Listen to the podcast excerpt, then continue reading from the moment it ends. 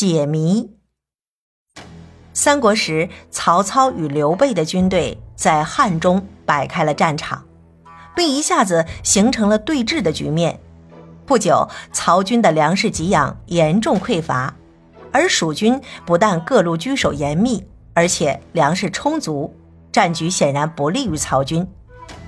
深谙用兵之道的曹操感到继续对峙下去实难取胜，但战事才刚开始，如果就此罢手，不但错了军事，伤了士气，而且也会遭到蜀军的耻笑，真是进退两难。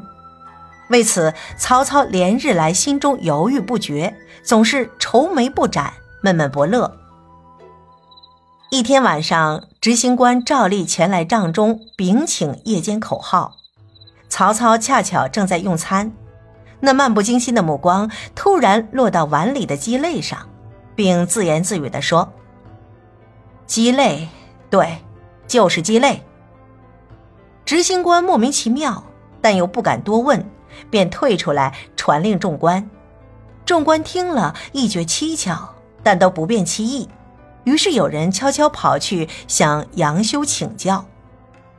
这杨修时任行军主簿，掌管一营文书工作，为人极其聪明，尤善猜谜，对曹操的心事屡屡一猜就中。一次，朝廷的工匠给曹操的相国府建造大门。门框架子刚刚造好，曹操便亲自过来验看，看后不置褒贬，只取笔在门上写了一个“活”字，便离开了。杨修看见了，就吩咐工匠将门拆毁重做。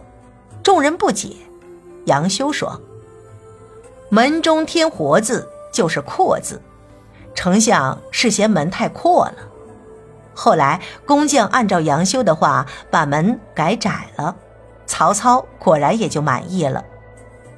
又有一次，有人送给曹操一杯乳酪，曹操吃了一口，便在盖头上写了一个“和”字，把它交给身边的侍从看。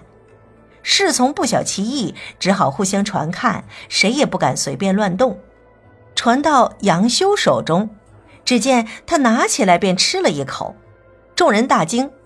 杨修若无其事地说：“盒子分开就是一人一口，丞相叫我们每人吃一口，又有什么可犹疑的呢？”众人看看曹操，曹操微笑默认，于是大家便放心的个人吃了一口。还有一次，曹操从曹娥碑下经过，见到碑的背面题有“黄绢幼妇外孙姬舅”八个字。便问随行的杨修：“你知道这八个字的意思吗？”杨修说：“知道。”曹操说：“你不要说出来，让我想一想。”走了三十里后，曹操才说：“我也已经知道了。”说完，便与杨修各自把所知道的意思记下来。